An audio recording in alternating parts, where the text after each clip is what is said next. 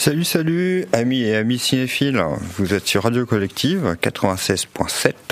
Ce soir, c'est Ciné Quanon, l'émission cinéma de Radio Collective.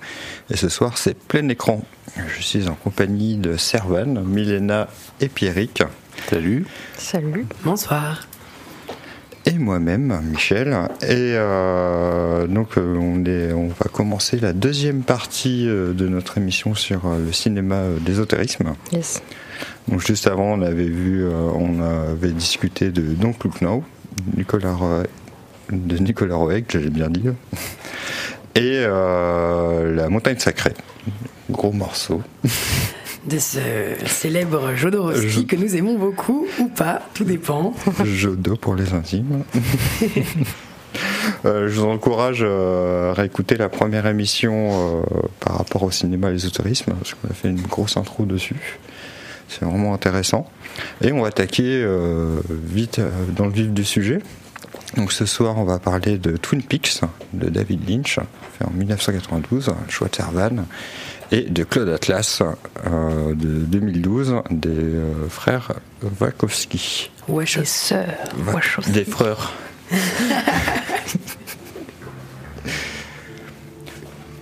Ah, je reconnais cette musique. Oui, de Angelo Badalamenti, qui est mort euh, le 11 décembre dernier. Oui. compositeur attitré euh, de Lynch. Voilà, donc il était vivant quand on a eu. euh, enfin, moi, quand j'ai regardé la première fois euh, Twin Peaks, et là, euh, voilà, il n'a pas supporté euh, l'attente de l'émission. En tout cas, c'est le compositeur attitré de notre ami euh, Lynch. Oui, oui, dans plusieurs de ses films, Blue Velvet, euh, Mulholland Drive. Oui, euh, Lost Highway. Euh, C'est Laure et Lula? Ah oui, ils ont beaucoup, beaucoup travaillé. moi, je crois qu'il a fait tous ses films. hein. À chaque fois, il est parti là-dessus. C'est son. c'est- Puis Lynch aussi retravaille aussi euh, beaucoup la musique lui-même. Il a composé aussi lui-même. euh, C'est un grand artiste. Enfin, Voilà. il y a plusieurs disciplines comme Oui, il ça. est polyvalent. Il est euh, peintre, il est photographe, Designer. designer. euh, Il a designé un restaurant à Paris, bar-restaurant à Paris. Euh, oui, parce qu'il fait pas mal de restauration. Oui. Euh, enfin, de restauration immobilière. Et notamment, à chaque fois qu'il a eu un échec de film, il, est par- il partait pendant deux ans à refaire euh, deux ou trois baraques. pourquoi pas. Il fait de la musique aussi. Oui. Bah, il y a un gros cadre euh, d'artistes qui euh, tournent autour de lui. Il y a Marilyn Manson, Trent Reznor, euh, la chanteuse de, de Ye Ye Ye, Mhm. que je sais plus son nom. Petit oubli. Et pour revenir euh, vite fait à la musique de euh, La Montagne Sacrée, on avait oublié de dire, ouais, c'est la musique qui était signée Don Cherry. Ah oui, on a oublié de le dire, tout à Ouais, fait. quand Très même. belle musique. Bon, euh, quand même un jazzman euh, reconnu. Et là aussi, Jodo avait mis sa patte aussi. euh, donc, euh, il est intéressé certainement par euh, tous les arts, ce monsieur.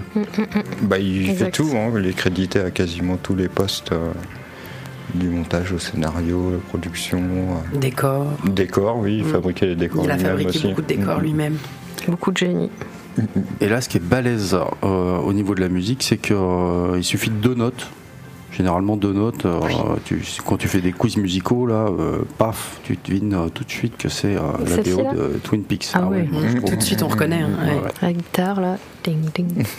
Un petit peu comme John Williams avec euh, Les Dents de la Mer. Voilà. Oui. Ah, puis ça fait complètement partie aussi euh, de la culture populaire. hein. Il y a beaucoup de gens qui, connaissent Twin Peaks sans l'avoir vu. Oui, c'est vrai. Oui, qui connaissent la musique sans l'avoir vue. Mm, mm, mm. Et puis euh, qui est retranscrit sur beaucoup d'autres médias. quoi. Il y a beaucoup d'hommages.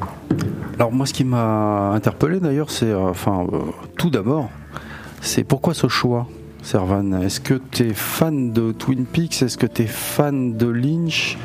Est-ce que tu l'avais vu? Euh, J'aimerais bien que tu t'expliques là-dessus, s'il te plaît. Alors, j'aime beaucoup David Lynch.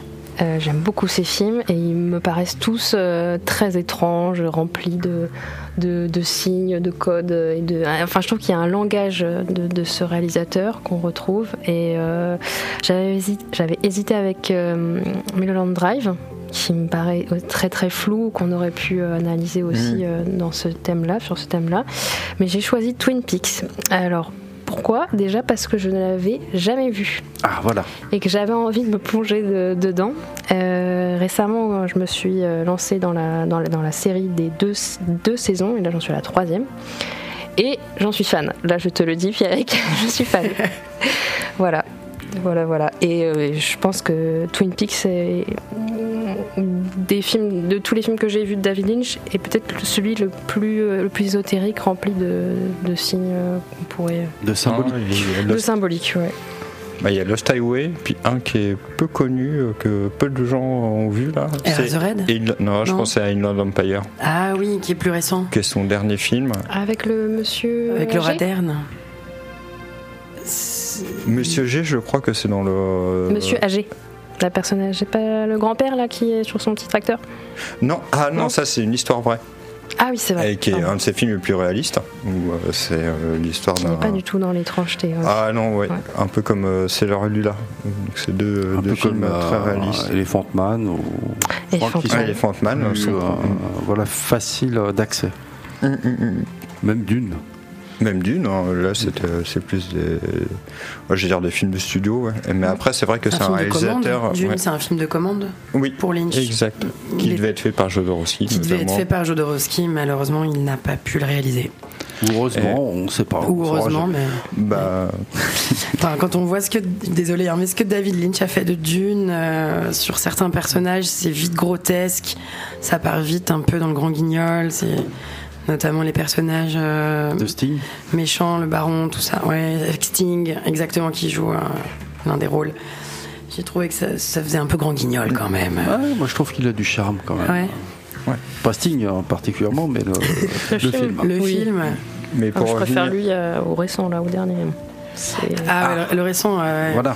oh là là. grand débat. Grand débat. hein. Ah ouais. Ah oui, je crois que euh, j'ai toujours pas vu le documentaire euh, sur le film de Jodo là. Mais Alors, et ça, c'est mon documentaire, Ouais. je l'ai vu deux fois.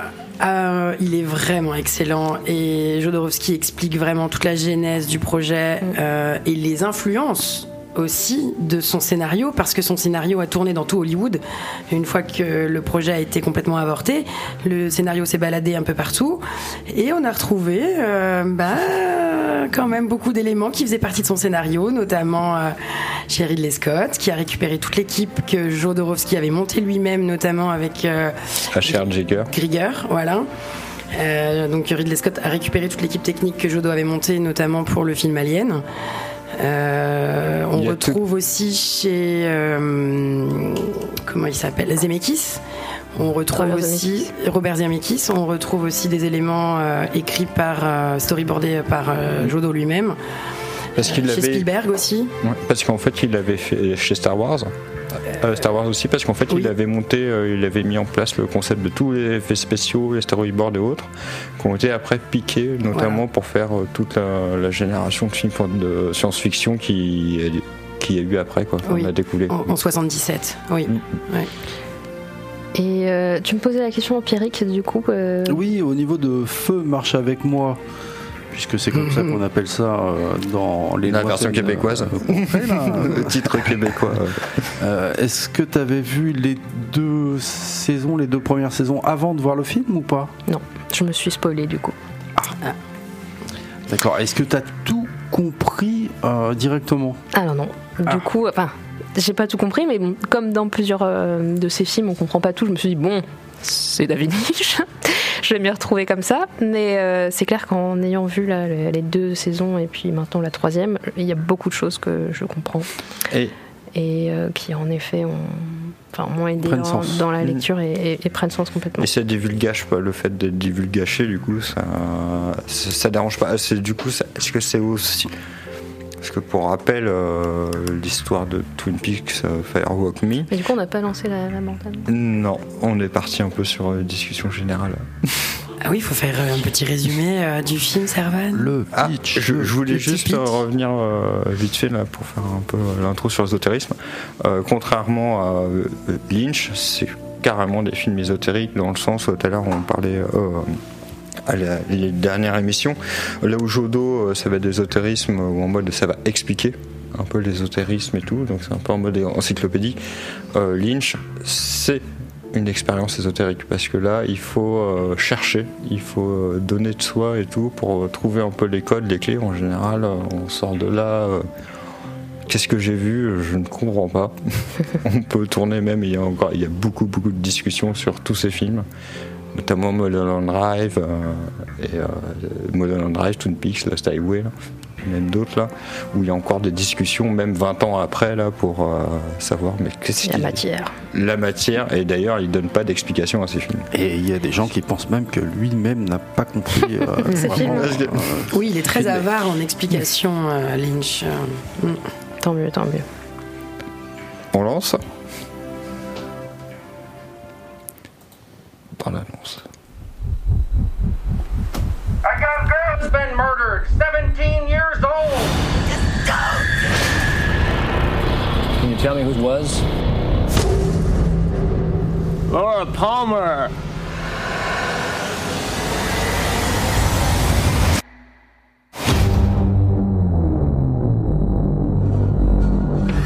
He comes in through my window at night.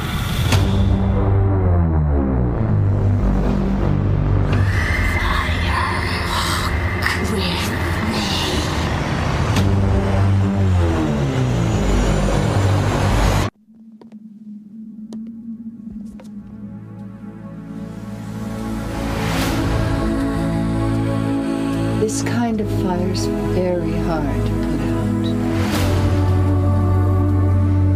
The tender boughs of innocence burn first. And then all goodness is in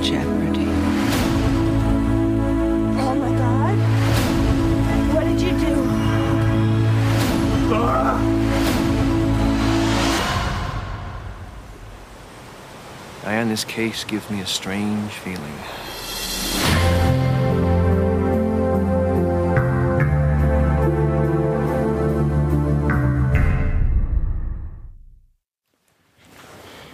Alors, du coup, donc Firewalk With Me, euh, c'est le préquel donc de la série euh, télé américaine qui se passe en, trois, en deux saisons pardon, en 1990. Euh, With Me, donc c'est l'histoire de la mort mystérieuse de Teresa Ban- Banks dans la ville de Dear Meadow. Et euh, s'ensuit donc une enquête par l'agent du FBI Dale Cooper et euh, Chester Desmond. Euh, un an plus tard, ce sont les sept derniers jours de Laura Palmer qui se termineront par sa mort brutale, annonçant ainsi le début de Twin Peaks. Euh, c'est une histoire euh, pas drôle. c'est un film d'horreur, c'est un film de mystère euh, qui se passe sur- en 2h15, réalisé donc par David Lynch, avec Kyle, je, je vais très mal le prononcer mais je vais y aller quand même, Kyle MacLachlan, Kyle MacLagan. Oh, Merci. Chris Isaac, notamment David Bowie aussi qui joue dedans. Euh, et euh, que dire d'autre pour le, donc c'est le préquel donc c'est ce qui se passe avant la série. Donc moi je l'ai vu. Euh, pour l'avoir vu avant les séries je le déconseille.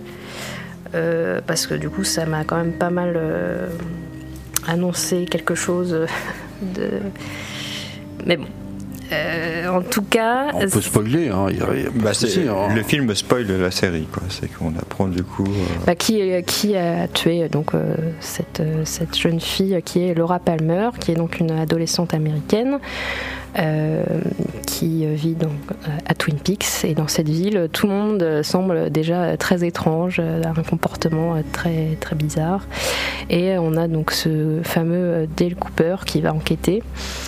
Euh, sur sa mort et, et en fait dans ce film là on, on sait euh, qui l'a tué et, et comment voilà joie, bonheur, et voilà. non, mais il est, il est, il est très beau, euh, il est très noir, il est très très noir, mais je trouve qu'il y a beaucoup d'humour. Vraiment, et encore plus dans la série. Si euh, vous êtes adepte de, de l'absurde et de, de choses euh, comme ça qui n'ont aucun sens, ça peut marcher. Je sais pas, Pierrick, si tu l'as trouvé drôle. Euh, drôle, pas vraiment. Peut-être pas Firewalk With Me, ouais. Pas vraiment. Euh, beau, pas du tout. Ah, Voilà, pas du tout. J'aime pas du tout l'esthétique. Je le trouve euh, plutôt moche, en fait. Je suis ouais. complètement d'accord avec toi. Ouais. Là, c'est vraiment. euh, même la musique, ça t'a pas. euh, Euh, non, j'ai rien contre la musique. Non, non, non. on en a parlé tout à l'heure. non, non, j'aime bien le, le saxo un peu à la années 90. euh, mais par contre, au niveau des looks et au niveau de. Euh, des acteurs même, euh, je, Bah, je trouve pas. euh, C'est très marqué des années 90. Ouais, Et ouais, ouais, ouais. Il y a un petit côté aussi hardboiled, le côté un petit peu polar, thriller à fleur de peau. Mais moi, par contre, je l'ai trouvé super beau pour ça. C'est vrai que la série, j'avais essayé. Moi, je trouvais que ça, ça, ça ressemblait à une telenovelas de mauvaise qualité. Et ça m'a vraiment donné envie de me- de m'y replonger parce que j'avais pas saisi. euh, tout l'univers qu'il y avait autour, euh, justement tout le côté humoristique, absurde. C'est génial, on se retrouve sur des séquences là où euh, il y a un gars qui pète un plomb d'un coup, euh, on ne sait pas pourquoi, et c'est tellement drôle. Je pense à Chris Isaac quand il arrive chez le shérif et qui lui met pression d'un coup et qui lui parle mal. En plus, il y a une espèce de diction et tout qui est vraiment particulière. Et il y a plein d'éléments.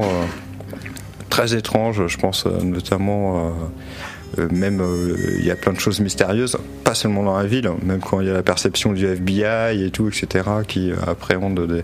quand il y a la- moi j'adore Chris Isaac dès le début là. En plus il y a Kiefer Sutherland qui est avec lui, qui est, c'est incroyable le casting. Il y a plein d'acteurs qu'on voit maintenant qui sont Oui. devenus super connus. Il y avait David Duchovny dans la série aussi qui faisait un, une tra- un inspecteur du FBI infiltré en travesti. Et il est un peu comme Jodo, euh, il, il se met dans le film aussi, euh, il joue dans Oui. le film. carrément. Voilà. Il joue le Pourquoi Gordon. C'est un mystère pour Et moi, parce que pour moi, fait- c'est pas vraiment un super acteur. Voilà, je Bah, pas l'intérêt. Mais c'est aussi de la manière, il est, il est génial dedans parce qu'il fait le directeur du FBI Ouais. et qui est sourd. Ah oui, trop drôle. ouais, à chaque fois, il parle super fort et. Et, et ouais. Il comprend tout de travers, euh, ce C'est qui ça. crée des, des ruptures de ton. Bah, et, ça euh, crée des situations totalement euh, étranges, enfin, décalées. euh, et euh, c'est tout le temps comme ça en fait. Mais c'est, euh, à mon avis, c'est un film de fan. C'est euh, tout l'univers en fait qui est, qui est un peu euh, de- présenté. De, fans de euh, qui De fans oui, de Twin de Peaks Lynch, ou de fans de Lynch Non, de. Twin Peaks, De Twin de, Peaks de vraiment l'univers euh, Twin Peaks. Bah, il est bien, euh, identifié son univers, oui. Ouais. Alors moi, je, je l'ai, j'ai pas vu Twin Peaks. Enfin, si, j'ai commencé la saison 3 direct. Après, Ah. euh, toi aussi tu t'es spoilé euh, dans un d'autres Et, euh, ah oui, mais j'adorais direct en fait. Par l'ambiance, en fait, euh, je m'en fichais de pas voir toute l'histoire à côté ou même là, par exemple, de me faire spoiler et tout, de savoir qui était la mort, bah, ça m'a donné encore plus envie d'avoir le film. Et ouais. puis, parce que ce qui est chouette, c'est que du coup, là, on voit tout ce qui est révélé par l'enquête au fur et à mesure, Mm. donc avec les flashbacks, mais là, on le voit en direct en voyant la vie de, de, de cette jeune fille-là.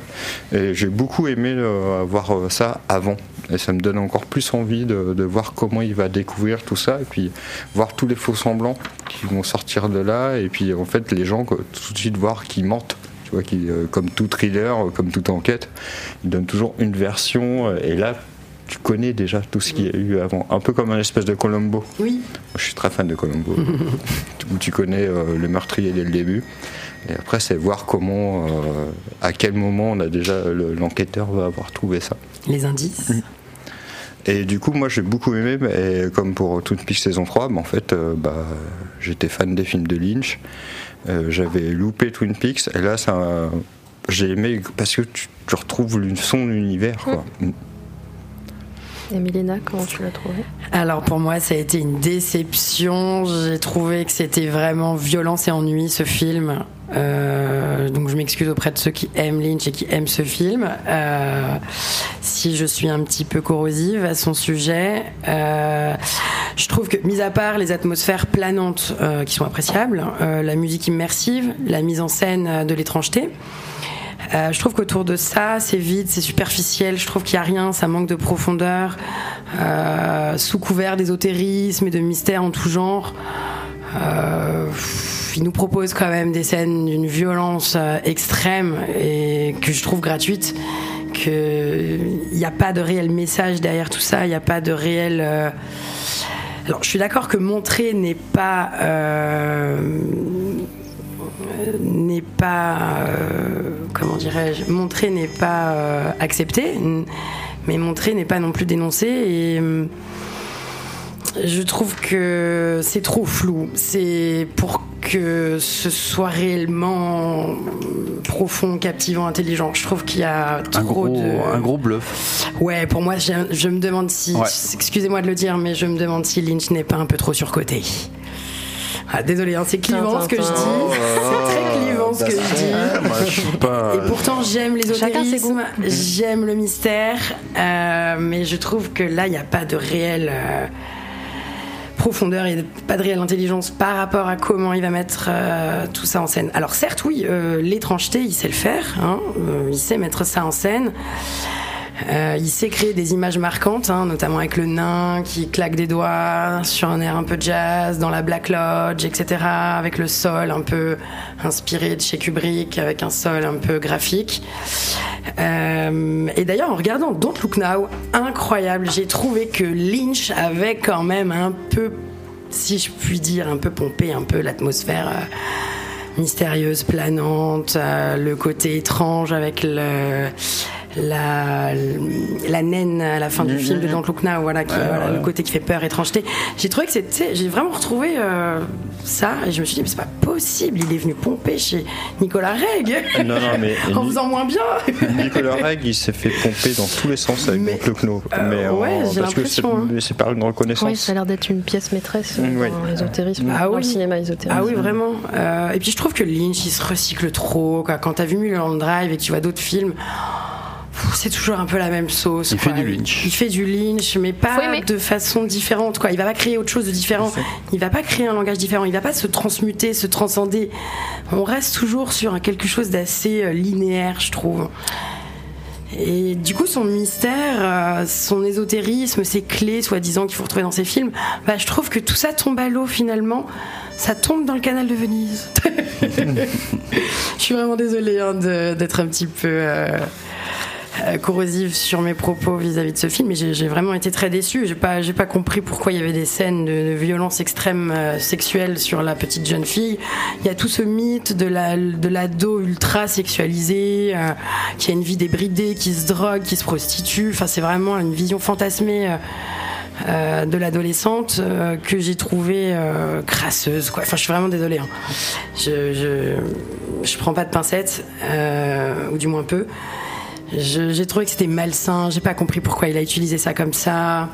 Pourquoi est-ce qu'on la voit tout le temps? Pourquoi est-ce qu'il filme cette jeune fille, cette Laura Palmer, euh, tout le temps euh, déshabillée sur son lit, à se trimousser, euh, juste avant le viol euh, incestueux du père, enfin, qui serait sous l'emprise maléfique de Bob j'ai trouvé que c'était un peu exagéré tout ça. Enfin, sous couvert de mystère, on veut nous faire passer des images violentes comme ça, j'ai l'impression.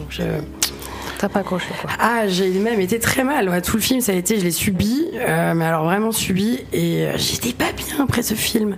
Pompé, quoi. Il m'a pompé toute l'énergie. Ça m'a. Oh, j'ai pas compris du tout pourquoi il y avait cet étalage gratuit comme ça. euh. Et puis durant la scène de viol, la, jeune fille, elle a un orgasme. Alors je peux comprendre, oui, qu'effectivement dans, dans certains traumas, ce fait existe, mais euh, si on utilise ça, il faudrait que ce soit clair et pas ambigu. Pourquoi mettre en scène ça de façon aussi ambiguë? Je comprends pas. Je... Almodovar, par exemple, qui a fait un film qui s'appelle Bolbert, euh, qui traite justement du sujet de l'inceste à travers trois générations de femmes. Là, pour le coup, c'est très clair. euh, Il n'y a pas d'ambiguïté. Il y a une intelligence du trauma qui est mise en scène. Euh, tandis que là, euh, C'est plus malsain. on est vraiment, oui. Ouais. Et, et puis c'est pas clair, c'est ambigu. C'est Mais pour, bah, tu vois, je pense qu'on. Justement, il y a, il y a- c'est, partagé, hein, ça, ça crée des scissions euh, Lynch, hein, on aime ou on n'aime ah oui, c'est clivant. hein, ouais. Et tout ce que tu racontes là, c'est des choses qu'on peut retrouver aussi dans des drames sociaux, notamment de vie de jeune fille. Je pense à Respire de, Mélanie Laurent. de Mélanie Laurent, Oui. où euh, tu retrouves un peu, bah, en fait, tout ce que tu viens de dire. Pas tout exact, pas tout exactement, mais tu vois euh, une fille euh, qui a, euh, tu vois deux jeunes filles euh, étudiantes qui sont partagées entre la sexualité, l'enfance, euh, tout ça. Et euh, moi, j'ai retrouvé ça en fait dans, dans le film. Et en fait, on peut c'est vrai que quand on dissèque les scènes, la violence et tout, et notamment l'hypersexualisation, mais il y a un équilibre entre l'hypersexualisation de Laura et aussi sa vie de jeune fille. Et notamment, ça se retrouve avec la relation avec sa copine, Ah oui, avec, euh, euh, avec sa meilleure amie là, qui, la met, euh, qui fait voir qu'elle vogue dans deux univers et qu'elle sait pas trop se situer entre ça. Oui, parce Et- que Donna, elle est encore enfermée dans l'enfance, dans l'adolescente euh, enfantine, dans l'adolescence enfantine, tandis que Laura, qui a vécu visiblement des gros traumas incestueux, elle, elle est sortie de cette enfance et donc elle va plus vers une, c'est ce que le film suggère, vers une une euh, partie euh, sexuelle de sa vie. Bah, sexuel ou trash. Après, ça Voilà. peut être par exemple euh, juste bah, quand t'es adolescent et puis tu te mets à picoler et puis à faire des fêtes et tout, etc. pour un peu euh, une espèce de révolte ou une, initiation euh, à aller à autre chose et tu, tu fais un peu de contraste et tu vas un Mm. peu en mode extrême quoi. Et pas tout le monde, Oui, oui, oui. mais voilà, c'est une personnalité. Et après, de la manière dont, dont voit Lynch et tout, je pense qu'il y a deux façons. Est-ce que c'est du voyeurisme? Est-ce que c'est du fantasme d'homme par rapport à ce que au moins il ressent la vie d'une jeune fille? Moi, je sais que par exemple la scène, euh, bah, toutes les scènes, je les ai trouvées justifiées et je pense que si ça passe un peu pour un voyeuriste ou euh, du fantasme, il le fait pas exprès pour moi, il y a une certaine innocence. Il interprète ça un peu comme ça, mais vu le respect qu'il a vis-à-vis des femmes, des actrices et tout, je pense pas que ça soit euh, de. Ma... S'il est vulgaire, c'est pas fait exprès. C'est aussi, c'est parce que c'est pas évident aussi de montrer ça. Il a voulu montrer des, une espèce de vision là, de, de l'adolescence. Et euh, ce qui est rigolo, c'est que Laura dans, dans Twin Peaks, en fait, tu la vois jamais. Mm. C'était cette actrice-là, au final, c'était euh, la morte. Dans la série, tu veux Dans la série, ouais. Et, euh, et sans faire exprès, bah, le peu de fois où il l'a fait jouer dans les flashbacks, bah, il s'est rendu compte que, bah, en fait, il adorait l'actrice, qui jouait au final bien, qui devait faire juste un dead body. Mm. Et, euh, et du coup, il est tombé amoureux, du- mais carrément, il est tombé amoureux de ce personnage-là, et c'est pour ça qu'il a fait. euh, Sa cousine. Oui, Maybe. donc euh, Ouais. il est amoureux en fait finalement Et- de l'image fantasmée que peuvent renvoyer les femmes. mais Il n'est euh, pas amoureux des bah- femmes en elles-mêmes. après là, c'est une interprétation. euh, C'est pas la question. Non, je- non, il est, il est tombé. Non, c'est voilà, il Bah. a aimé ce personnage-là. Et comme beaucoup, Lynch, c'est ça, c'est beaucoup de, de ces acteurs qui sont pris. Et, euh, Comme euh, le pardon, Del. Cooper, il, il le reprend. Enfin, il, il travaille souvent ensemble Mm. dans, dans ses films. Euh, mais oui, bah, pardon, vas-y. y a, après, tu vois, par exemple, Bob. Bob qui est dedans, au départ, euh, il savait pas qui était euh, le tueur. Donc c'est Leland, le père de, Laura. Et en fait, il y a eu l'acteur qui joue Bob. En fait, c'était un décorateur. Ah voilà Je me disais, mais pourquoi il est Si. mauvais D'accord Il en VF, c'est pas possible. Et c'était un décorateur. Et en fait, il s'est retrouvé euh, lors d'une séquence enfermé dans la chambre de Laura. Et puis là, il y a eu un déclic. Et il s'est dit, oh, tiens, je te, je te ferais bien jouer dedans. Et en fait, et c'est là qu'il a créé le personnage du démon qui possède les Landes. Et en fait, il y a eu plusieurs séquences où, euh, sans faire exprès, il y a un moment, ils, ils, ils ont fait une séquence et tout, et puis il y avait euh, le reflet de quelqu'un dans le miroir. Merde, on va devoir le refaire. Et en fait, c'était le reflet de Bob qui traînait par là par hasard, et du coup, ils l'ont gardé, et ça a permis de justifier toute son omniprésence et tout, etc. Et en fait, quand il réalise et qu'il fait, bah, c'est par des coups d'inspi comme ça. C'est pas juste du fantasme ou euh, c'est de la création contextuelle. Moi, je trouve qu'il y a beaucoup de créativité, euh, beaucoup de génie. Et qu'en effet, beaucoup de ces scènes se font écho. euh, euh, on parle donc d'ésotérisme. Je trouve qu'il y a. et, par exemple, il y a, on, on voit le sol de la Black Lodge. Donc, il, faut, il faut savoir qu'il y a cette mythologie de loge noire et, et de loge blanche. Mm. C'est en français, mais. Et euh, comme quoi la Black Lodge, euh, ce seraient des esprits euh, malfaisants et qui po- posséderaient certains personnages dans la série. Et qui serait aussi un, passage un peu obligé dans la vie de chacun, genre de passer par là. Et donc le sol de la Black Lodge qui est similaire à celui dans Eraserhead, je sais pas si vous avez vu, très bien, je l'ai pas vu, hélas, je l'ai pas vu. qui est son premier film. Je pense que Ouais. ça fait partie des réalisateurs. où Il faut voir le premier film peut-être. S'arrêter là, je sais pas. J'ai jamais osé le voir. Tu l'as vu je l'ai Ouais. vu, mais alors c'est- c'est quelque chose ce film. Euh, je pense qu'il est, si vous l'avez, si, surtout toi, Pierrick, enfin bref, c'est personnel, je, je peux pas parler. Non mais c'est intéressant comme mais- film parce qu'il est- c'est une plongée dans les névroses du personnage principal, dans les psychoses du personnage principal. Il fait des rêves, euh, problèmes de non désir de son enfant. Enfin, il est intéressant ce film Eraserhead. euh. Ouais ouais. Mm. Après, c'est très, très glauque. Euh, comme dans euh, ce film-là, c'est assez glauque. Euh, Qu'est-ce que je veux dire d'autre? Oui, pour en revenir à Ah. Fire Walk With Me. Firewalk With Me, qui est donc un film euh, porté, euh, enfin vachement ésotérique, euh, notamment avec le dialogue qui est monté à l'envers. Oui, euh, dans la scène du rêve. et où il y a des, donc des messages euh, codés qui accentuent justement cette dimension étrange euh, de la scène. Euh, voilà, j'avais noté aussi que c'était un, on pouvait appeler ça un swap opéra, et que c'est en fait un type de feuilleton euh, sentimental au genre plutôt euh, mélodrame, où euh, il y a une exercer- exacerbation des émotions. Un schématisme des ressorts dramatiques et des figures comme ça manichéennes, bien, mal, qui reviennent assez souvent. Euh, des élans dramatiques avec des plages musicales. Alors moi j'adore ces films-là où tu as vraiment des sons comme ça qui reviennent et qui accentuent certains passages et qui, se ré- qui révèlent la scène. Et ça, ils l'utilisent à merveille. Euh, pour susciter l'émotion euh, du spectateur. Alors c'est vrai qu'il est difficile. Je pense que c'est euh, pour avoir vu la série, c'est vraiment le plus dur. À faire Walk With Me parce que euh, déjà il faut savoir que donc dans la série télé américaine il s'est censuré David Lynch un peu dans ses, Oui, dans ses obligé, scènes ouais. et euh, là bon bah pour le coup il s'est il s'est un peu lâché euh, pour ce film déjà d'un point de vue euh, de la nudité de la violence sexuelle euh, tout ça c'est un peu dur un peu trash euh, voilà. Et ça s'est pas, euh, ouais, ça s'est pas arrêté là en fait. Euh, Il y a une suite. Il y a une saison 3. Et, euh, mais Oui, faut- qui est Une sortie, suite. euh, la saison 3 est sortie en 2017. Ah oui, en euh, 2017 la J'ai pas saison encore 3. vu d'ailleurs. Moi je me suis arrêtée au Mais- de la des saison films 2, alors. Une suite du film Oui. Ah bon? Oui, oui. Mais oui, c'est vrai. Ah oui, il y a un deuxième film. qui s'appelle The Missing Oui, oui. Pieces. Alors oui, ça, il y a le deuxième. Donc, Alors en euh, fait, c'est. Je l'ai pas vu non plus, mais. Ça c'est quoi C'est une heure ça et veut dire demie. qu'il manque des éléments.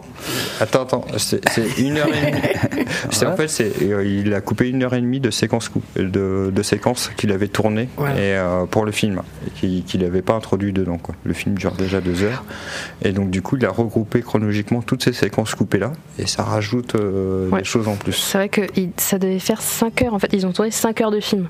Et euh, ils en ont fait donc un film de 2h15. Donc j'imagine qu'il en reste un bout pour faire un autre film. Mais je crois que, enfin, il y avait eu un échec commercial parce qu'ils voulaient faire euh, d'autres. euh, C'est une trilogie, Ouais, euh, je crois. sur la faire. mythologie justement de la Black Lodge et ça a pas bien marché alors qu'il s'est retrouvé quand même sélectionné pour la Palme d'Or bon il l'a pas eu en 1992 mais euh, Bah, il y a une très mauvaise réception. hein. À l'époque, euh, il est considéré comme un des, meilleurs, des pires films de Oui, un tous film les temps. raté. euh, Il s'est fait Mm. euh, vraiment savater. Il y a eu beaucoup d'attentes. beaucoup de hein. chefs-d'œuvre je dis ça Ouais. je Ouais. Non, mais c'est qu'en fait, il y a eu beaucoup d'attentes par rapport à la série Twin Peaks. Mm. Et euh, du coup, il s'est fait complètement savater. Et par contre, il est ressorti donc, dans les années 2005 en DVD. 2005-2006. Et il a été revu à la hausse. C'est un film de Euh, fans. au niveau critique disais, et tout, euh, il a été- Oui. Non, mais il y a plein, plein de gens là qui ont du coup, avec du recul, ont trouvé euh, bah, vraiment bien. Moi, je sais que la première fois je l'avais vu, je m'en rappelle, je m'en rappelais même plus, comme beaucoup de Lynch. Euh, je m'en rappelais plus, puis j'avais pas, j'étais pas dans le mood, et je l'avais trouvé vraiment très sombre, et j'étais passé à côté. Mm. Et là, euh, j'étais étonné. Du coup, je pensais que j'allais autant douiller que pour la montagne sacrée. J'avais pris un peu d'appréhension, puis au final, c'est passé, mais tout seul, et j'ai vraiment beaucoup aimé. Je pensais que j'allais Un peu dark. plus grincer des dents et tout, et puis euh, au final, je l'ai pas trouvé si. euh, Mais alors pour vous, euh, comment on peut justifier ces scènes ultra violentes euh, de sexe? Comment vous, vous les... Quelle est votre grille de lecture Vous qui avez aimé Ah. et qui...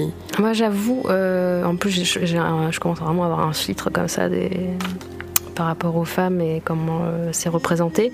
C'est vrai que c'est assez les scènes sont assez euh, crues. Euh, et je vois tellement le génie en fait de, de sa réalisation que euh, je, je- je- je me pose, je préfère me poser des questions sur ces représentations-là plutôt que de dénoncer ces euh, scènes-là et, et balayer carrément euh, le Mais oui, film. c'est pour ça que je vous pose des questions justement. Mais c'est- je- moi, elle me semble que- justifiée. Elle me Mais semble- qu'est-ce qui vous par rapport à la justement comme on disait à sa façon de voir la la- l'adolescence la la- lecture et tout au type de film. Ouais, moi je pense notamment à la séquence dans le dans le bar là où carrément elle se prostitue euh, l'héroïne Ah bah elle est une- travailleuse du sexe, elle est- clairement, Laura Palmer. mais c'est ça, c'est l'histoire, c'est ça. Et, ce qui, est- ce qui, pareil, qui contraste, c'est quand il y a sa copine qui arrive et puis qui dit, ben, moi aussi j'ai envie de faire un peu comme toi. Et à un moment, euh, elle arrête complètement parce qu'elle elle veut pas que sa copine devienne comme elle. euh, et du coup, ça donne aussi cette, euh, euh, comment dire, ce- mal-être et ce dilemme qu'elle a et aussi qu'elle refuse de se voir comme ça. Elle sait qu'elle est comme ça, donc de temps en temps elle apprécie et des fois elle se déteste. Donc elle va sauter d'une personnalité à l'autre et je trouve que cette scène-là elle est super bien travaillée euh, par rapport à ça quoi. Mais je, je, je te comprends, euh, Milena, mm. c'est- malsain. Pierrick aussi, je te comprends. C'est malsain, clairement. Euh, Il faut trouver des justifications et tout, mais c'est vrai qu'on peut vite être euh, dépassé visuellement, c'est rare. Ouais. Moi, j'ai toujours. Bah, c'est parce Mais- a- bah ouais, mais c'est parce qu'il n'y a pas de profondeur finalement derrière tout ça. Parce que je vous pose la question, mais vous me finalement, je- Euh, moi, je Il y a dirais pas, pas que- de- je dirais pas qu'il y ait de, pas de profondeur. Euh, c'est pas du tout ce que je vois dans ce film. Je trouve que Quel est le message, voilà, euh, Oui, Bah, c'est une vous, enquête. c'est- une enquête d'un meurtre. euh, voilà, on suit, euh, on suit l'enquête ouais, avec euh, tous tous ces personnages qui sont comme un complètement quoi. originaux. un quoi. Oui. policier euh, Ah oui, bah, en plus, surtout si tu vois les, les séries, c'est vachement plus porté sur l'enquête et sur ce Dale Cooper, euh, surtout la troisième. Euh, il y a toujours ce, ce- cet écho à, à Laura Palmer qui est, qui est décédée. Mais euh, moi, je sais pas, je, enfin, j'accroche quoi. Mm. C'est quelque chose qui, cinématographiquement parlant, est irréprochable. Pour moi, c'est une des séries euh, qui, est, qui met la barre très très haute dans sa Ah, moi- réalisation, moi- dans sa oui, dans sa réalisation, créativité. Lynch, Lynch est un excellent technicien du cinéma, Ah mais oui. en tant qu'auteur, Moi, je l'ai vu comme un, comme, comme j'avais pas. C'est une autre parce que affaire. c'est vrai que c'est pas une enquête quand tu vois le film. C'est parce que du coup, j'avais été déçu au début. Je fais tiens, on va en apprendre plus sur la mythologie, tout ça, etc. Au final, tu suis cette jeune femme. Et euh, moi, je l'ai vu plus comme un drame social, un drame social euh, mystique et euh, ésotérique. Et c'est comme ça que je l'ai lu en fait. Hmm. Et c'est comme ça que j'ai accepté tout un tas de choses. C'est ce qui m'a fait permettre de passer la pilule sur tout un tas de trucs. Et en même temps, qu'il se fait posséder. Donc, t'as quand même le côté film d'horreur avec euh, Bob Ah, avec euh, Leland et tout, tout ça à Mm. côté, qui donne des séquences un peu à la ring et tout, vraiment peu très malaisantes euh. et tout. Mm. Mm. Avec en plus, tu vois cette communauté, donc tu te rends compte que tu as des démons qui vivent euh, dans Twin Peaks, et ça, c'est, euh, je pense notamment à la petite vieille et puis au gamin avec le masque et tout, qui traîne et que ça dérange personne. Elle se retrouve plein de fois avec des visions où elle est euh, totalement terrorisée, et elle est tout seule face à cette terreur-là. Mm, mm, mm. Et euh, bah, du coup, ça, moi j'ai trouvé que ça avait du sens. quoi. Euh, C'était vraiment bien. Mais après, j'ai trouvé. C'est vrai qu'au départ, j'ai été déçu par le fait qu'on ne voit pas plus de choses sur l'enquête et sur Dale Cooper. Qui, euh, Kyle MacLachlan ne voulait pas jouer au début, donc du coup, euh, il a joué quand même. Il a réussi à se libérer, mais euh, pas assez pour faire assez de séquences. Donc du coup, il s'est- vraiment centré sur, sur Laura.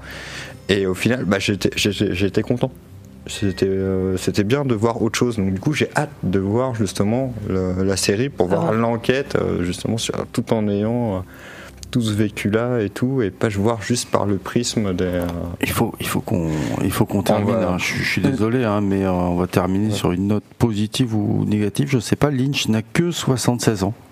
Oui. Voilà. Mm. Donc c'est peut-être pas fini. Est-ce qu'on veut euh, qu'il refasse autre chose hein? Je, ouais, En même temps, c'est hein. pas quelqu'un de très prolixe. Hein. C'est- Mais c'est vrai que ouais, moi je suis vraiment restée déçue sur ma fin. J'ai trouvé que sous couvert d'ésotérisme et de mystère, il matérialise des fantasmes crasseux et je comprends pas. Il y a- pour moi, il n'y a aucune justification à ça, mais. Mais c'est bien Ah, d'en je, je vois le, le combat là entre. Bah, c'est pas un combat, Non, mais c'est moi je cherche à comprendre. Et... Je pensais qu'avec l'émission je comprendrais, tu vois, comme Pierrick avec la montagne sacrée, tu vois. Je pensais qu'avec. Je crois que ce euh, monsieur, il a un gros problème de, de montage. Bah. montage? Ouais, Oh non. David Lynch? Ouais, ouais. Pourquoi Qu'est-ce Moi, je j'adhère pas du tout à sa méthode de, de- de- mais comme dans Mulholland Drive ou, ou d'autres euh, d'autres films, hein, je, je- moi, il me faut un truc un peu plus linéaire pour aller vers euh, peut-être euh, une vérité euh, cachée ou je sais pas un sens. C'est- une grammaire du cinéma qui est complètement différente de ce qu'on peut voir ailleurs. C'est vraiment un Lynch, c'est un Lynch. Quoi. C'est- et d'ailleurs, après, il y a, a d'autres cinéastes qu'on va retrouver. Je pense à Hérédité de Harry Astor, où, où tu retrouves un petit peu euh, quelques codes de temps en temps, pas mal de séries là où tu vas chercher les étrangetés. C'était quand même la base de beaucoup de choses. hein. Je pense à- je- après, je- on va terminer là-dessus. Notamment la série Twin Peaks, ça a révolutionné le genre euh, parce que du coup, tu as plein de styles différents, de genres et tout. Oui, c'est un mélange des genres, Twin Peaks, la série Et- TV, oui. et qu'on n'avait pas vu qu'on avait vu euh, avant c'était la seule série qui avait qui était comme ça c'était le prisonnier de Patrick McGowan. Aussi qui jouait aussi avec le côté avec le- un village mystérieux où il y a des prises euh, des, des espions et tout Euh, je vous le conseille c'est un peu la Ah, c'est magnifique. un des premiers Ça, c'est la plus un belle- des- ça, série premières séries de la Twin Peaks mais pour moi c'est c'est- c'est au même niveau tu vois pour moi tu as le même style un peu narratif et tout tout ça et en deuxième série un peu dans le genre qui, est- qui a marqué Lost Ah oui, qui Lost. multipliait les genres et euh, tout un tas de narrations Mm. différentes pour Très ésotérique. qui est à fond dedans. Ouais.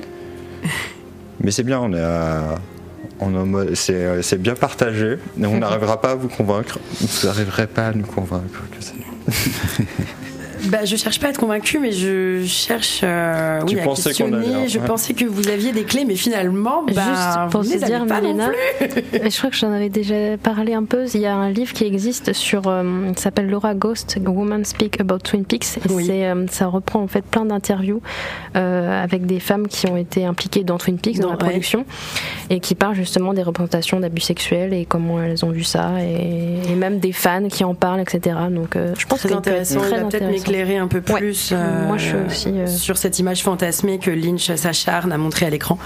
Parce qu'en qu'homme peut et réalisateur, Parce que il- parce qu'on le retrouve ça euh, dans Sailor et Lula, on retrouve ça dans Island Empire, Blue Velvet. Il y a quand même un viol. Il y a quand même un viol mais ce qui est quand étrange, même virulent d'Isabella Rossellini. Et on a Ouais. l'acteur qui, Kyle MacLagan.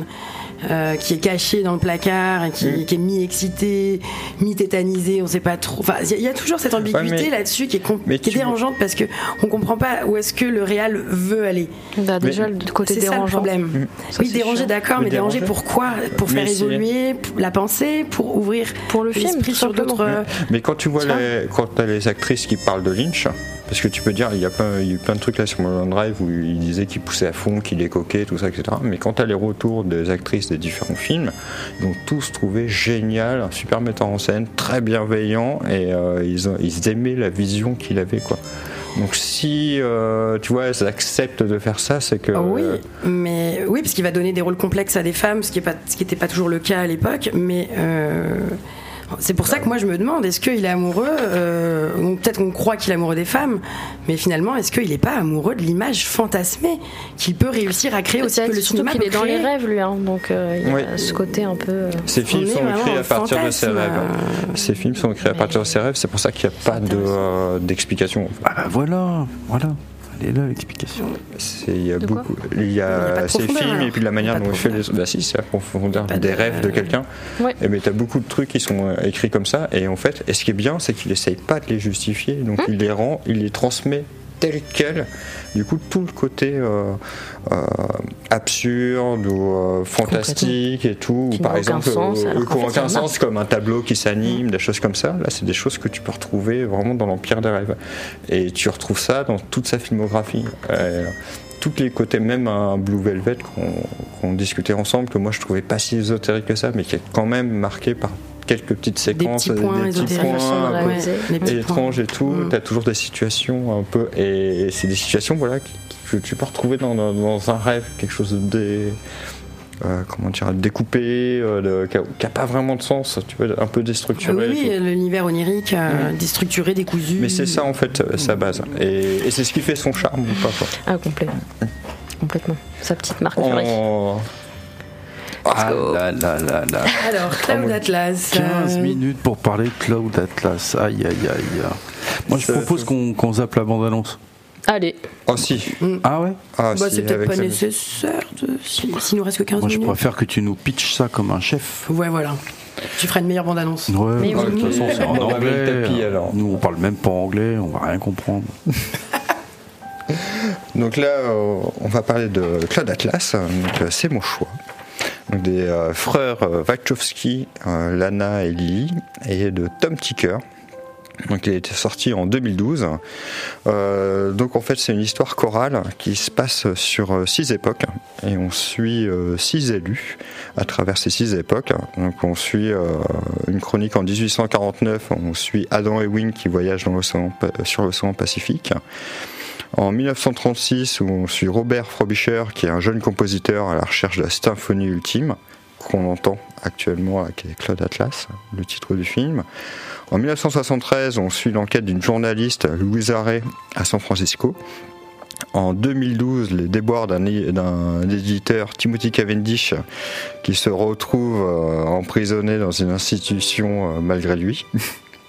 Euh, en 2144, à Néo-Sé- à Néo-Séoul, on suit l'émancipation d'une humaine artificielle, Sony 451, et en 2321, dans un futur proche post-apocalyptique, on suit euh, Zachary. Futur proche, euh, non. Poste. Euh, Le poste, Ah c'est oui, moi qui ai, qui ai non, non, fourché et tout. Euh, donc euh, on va suivre ces six destinées et on va voir au fur et à mesure du film qu'elles sont euh, toutes liées à plein de niveaux différents et, euh, tout est monté, euh, toutes les histoires sont intriquées euh, les unes dans les autres. Donc la grande particularité c'est que donc pour la première histoire c'est Jimmy Sturgess, la deuxième il y a Ben Whishaw, Al Berry, Jim Broadbent, Don Abbey et Tom Hanks. Et on va retrouver les mêmes acteurs dans, dans toutes les histoires qui vont tous faire un rôle différent. Donc euh, des hommes vont jouer des femmes, euh, des noirs vont jouer des blancs, des blancs vont jouer des asiatiques. Et euh, du coup ça donne un côté ludique et en même temps ça fait aussi... euh, euh, le but c'est de parler de la destinée de l'entrecroisement et notamment des réincarnations et des évolutions de chacun. Ce qui fait que euh, tout le puzzle du film est de retrouver un peu euh, toutes, toutes, ces interconnexions qui vont être à plein plein plein de niveaux différents. Il y a plein de genres. Euh, c'est le montage, euh, ça fait énormément penser à Sense8 euh, qui a été euh, tourné peu de temps après, où on suit huit personnages interconnectés. Donc, du coup, il y a des, des montages, qui, les transitions sont, sont géniales. Il y a des fois, bon, a- ça commence au début, il y a 5 minutes d'exposition par personnage, et puis après, c'est un personnage qui va ouvrir une porte, et d'un coup, on se retrouve sur Faut s'accrocher un sur petit un peu au autre début, et hein. tout. Ah oui, euh, c'est ah c'est génial. C'est ça parle dans tous les sens. J'aime beaucoup. C'est une multiplication de genres, et de types d'histoires. C'est c'est drôle, c'est choquant. Euh, les frères les Lana et Lily Wachowski, bah, je les je les présente pas. C'est Matrix, euh, c'est euh, V- euh, c'est Bound. Speed Racer, Band, Le, le polar lesbien Mhm. Bound. Claude Atlas. Donc euh, c'est toujours du grand spectacle euh, et tout. Et Tom Ticker, que j'aime énormément, qui est un réalisateur allemand qui a fait Le Parfum, qui est aussi un bon truc, bon film ésotérique. Le Parfum et Courlo la Cour, qui est son premier film que je pense qui est pas très connu. Euh, il a été fait en 2000, où en fait on suit l'histoire d'une jeune femme qui doit euh, sauver euh, son copain, euh, qui est poursuivi par, en fait, qui a volé de l'argent, qui l'a perdu. et qui est poursuivi par, par la mafia qui veut récupérer. Et en fait, c'est des séquences de 10 minutes où à chaque fois elle revient au début de l'histoire et à chaque fois elle essaye d'aller un peu plus loin pour sauver son copain sans en avoir conscience. Et donc à chaque fois, il y a aussi ce côté ludique où à chaque fois on revoit toujours les mêmes événements avec toujours des petits impondérables qui font que ça va mal se passer ou euh, Effet continuer. domino, Et. L'effet domino. euh. Donc voilà, je, je tenais à en parler parce que Tom Ticker euh, du coup bosse beaucoup avec eux, de- avec euh, les frères sœurs. Il a notamment euh, réalisé beaucoup d'épisodes de Sense8 et fait les musiques euh, de Claude Atla- de il a bossé aussi sur Jupiter Ascending, et Ah oui. puis euh, fait un peu tous les projets. euh, Oui, ils se connaissent bien tous les trois. Mm, mm, mm. Bonne dynamique de travail. Alors, qu'en avez-vous pensé, euh, mesdames?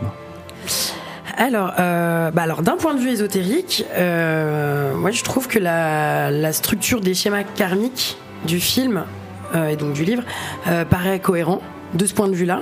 Euh, je trouve que ça paraît tout à fait cohérent. Euh, et la façon dont j'ai beaucoup aimé le montage. Parfois, il y a un montage rapide. Et donc, ça, sur plusieurs histoires et plusieurs temporalités. Et donc, ça donne l'impression vraiment que tout se passe en même temps. Que ce soit le passé, le présent ou le futur. Et donc, encore une fois, d'un point de vue ésotérique, là aussi, ça paraît tout à fait cohérent. Et alors, la prouesse cinématographique de réaliser, de monter, euh, tout ça, euh, c'est quand même assez fortiche, faut le dire, faut le souligner. Euh, bon, alors c'est un film qui a été fait à six mains, comme ils sont trois, mais euh, c'est vrai que c'est. euh, en plus, le, le- le- le livre euh, était réputé pour euh, ne pas être adaptable au cinéma. Il y avait aussi cette difficulté d'adaptation là, euh, et c'est vrai qu'ils s'en sortent très bien. Et le, livre, pour faire la différence, juste un petit, est vraiment chapitre par chapitre. Donc Oui. et là, ils ont vraiment joué sur le montage et en même temps, c'est une volonté, euh, des- le fait que les acteurs jouent les, les- les mêmes rôles et tout. En fait, c'est pas du tout fait dans le bouquin. C'est eux qui ont rajouté Ils ont ce rajouté petit ça. côté-là et du coup qui fait que tu as un lien de réincarnation sur tous euh, les personnages. Et et justement, ce qui est intéressant avec tous ces personnages qui, donc, qui vont jouer, euh, enfin, tous ces acteurs qui vont jouer des personnages différents, euh, j'ai trouvé que c'était très intéressant, euh, au- au-delà du fait euh, ludique, parce qu'on va euh, jouer à reconnaître un acteur sous son maquillage, sous son, cos- sous son maquillage, sous son costume. Le maquilleur s'est suicidé après le film. Il est parti dans les nuages. et et c'est vrai que donc tous ces personnages-là et leur incarnation, finalement, un personnage, un acteur, euh, une âme. On pourrait se dire que finalement, euh, c'est la même âme. C'est-à-dire que le, le- le personnage est joué par euh, Hugo Weaving, ça peut être la même âme à travers plusieurs réincarnations. Et là aussi, de ce point de vue-là, d'un point de vue ésotérique spirituel, euh, le film me paraît tout à fait cohérent.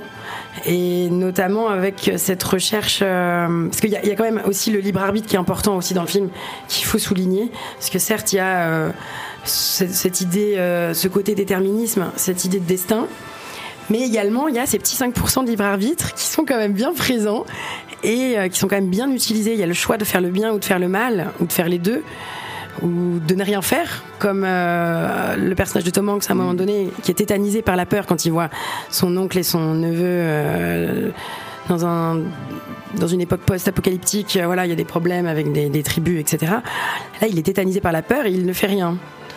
Et on voit toute cette évolution là, et j'ai trouvé que c'était très intéressant.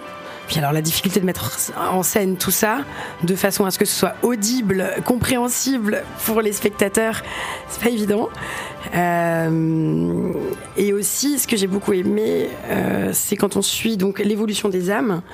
Euh, Il y a les âmes qui vont rester toujours du côté positif, comme le, personnage joué par euh, Beduna.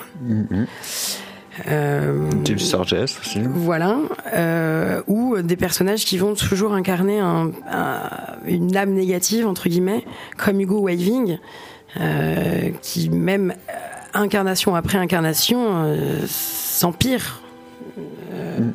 S- sa négativité prend de plus en plus de place, jusqu'à devenir même un un démon presque, notamment sur la fin, l'incarnation du mal, et qui essaye de corrompre Tom Hanks, qui lui est un personnage qui oscille entre le camp du bien et le camp du mal, pour donner un schéma manichéen.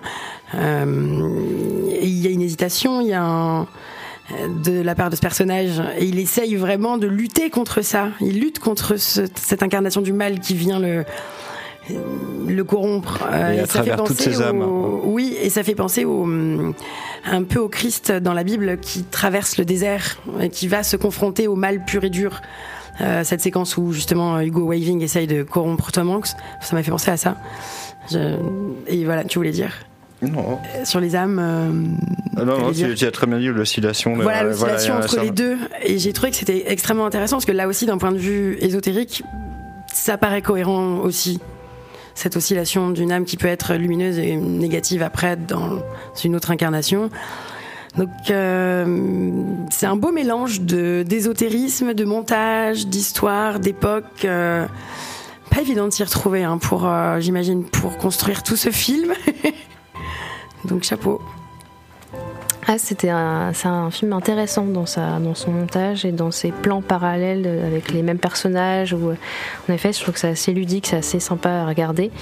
Euh, moi, je me perds un peu, mais je pense que ça mérite plusieurs lectures. Hmm. Plusieurs, Oui. plusieurs lectures. Après plusieurs lectures, je pense qu'on peut vite fait euh, euh, plus se retrouver avec ces espaces-temps. ces- Euh, donc je te rejoins, Mélena, c'est très intéressant sur un plan euh, ésotérique. Épirique, est-ce que tu veux dire quelque chose?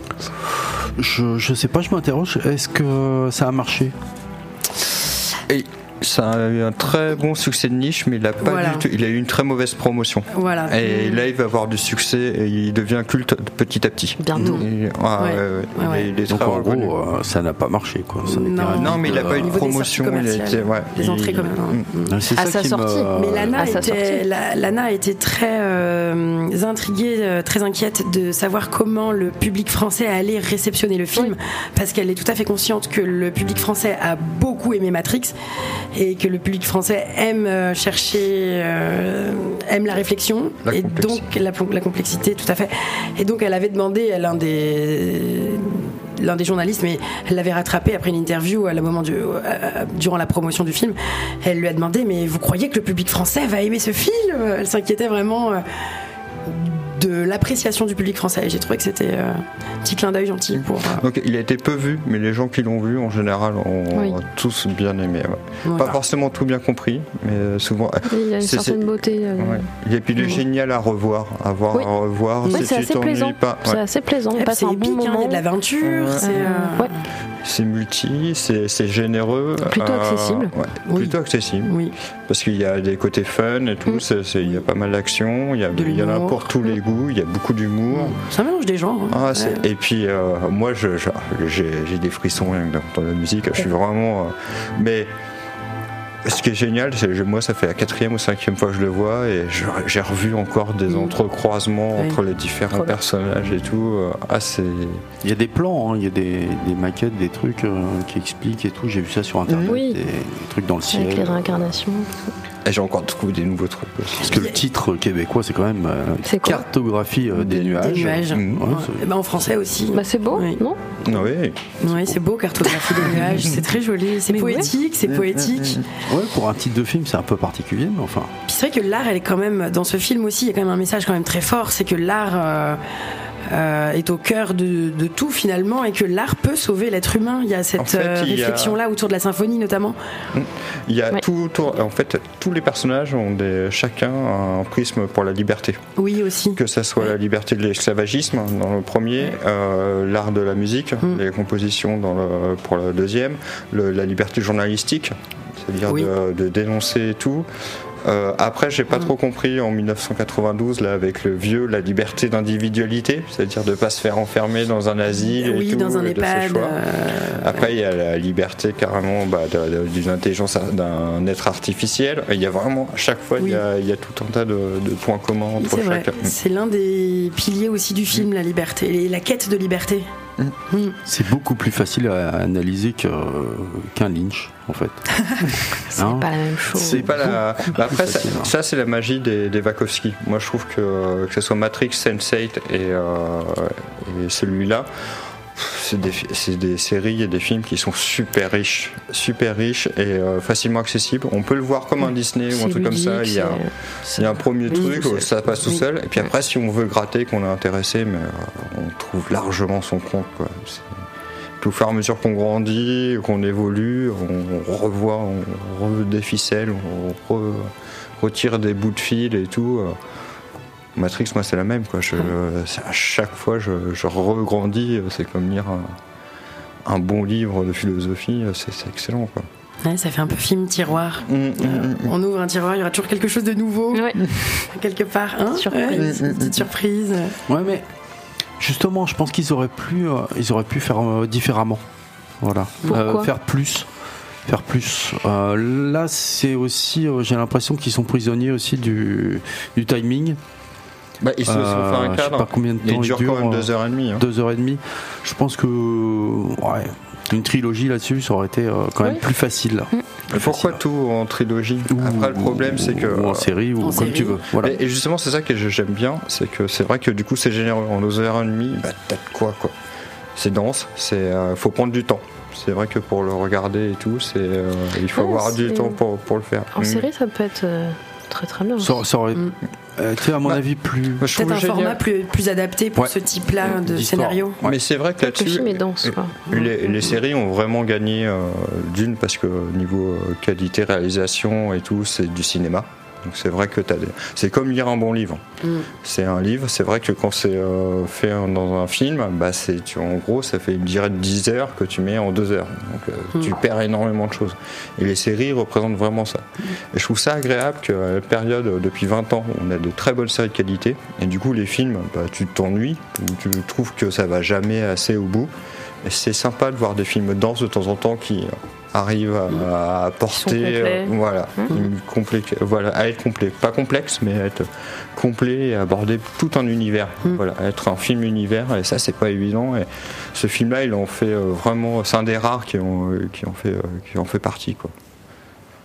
Ouais, et puis vraiment, euh, la difficulté d'adapter ce scénario, euh, Et qui l'ont transcendé. hein. et ils l'ont transcendé en plus de ça. euh, C'était une performance. ouais. Oui, on pourrait dire ça, ouais, c'est une performance cinématographique. Et les acteurs se sont éclatés. hein.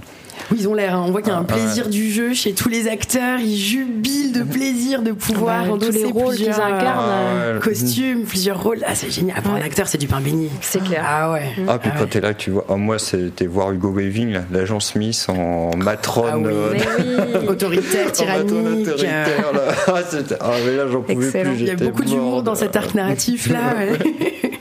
Bah, Tom Hanks, c'est qui fait le méchant, qu'on voit rarement. en Rarement méchant. dans des rôles de méchants, à contre-emploi. Euh, pareil pour euh, Hugh Grant aussi, il est complètement à contre-emploi. Mm.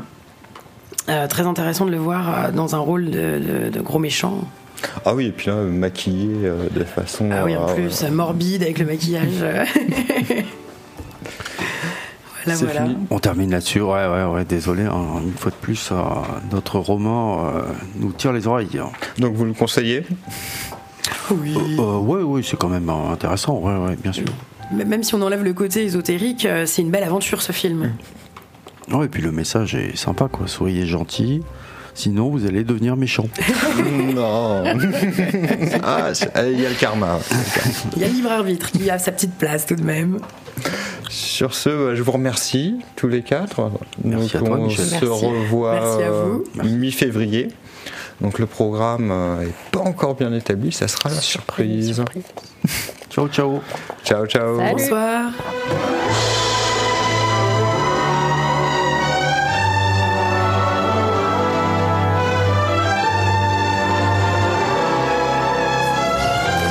Qu'est-ce que tu veux? On leur fait voir ce film? On leur fait plaisir?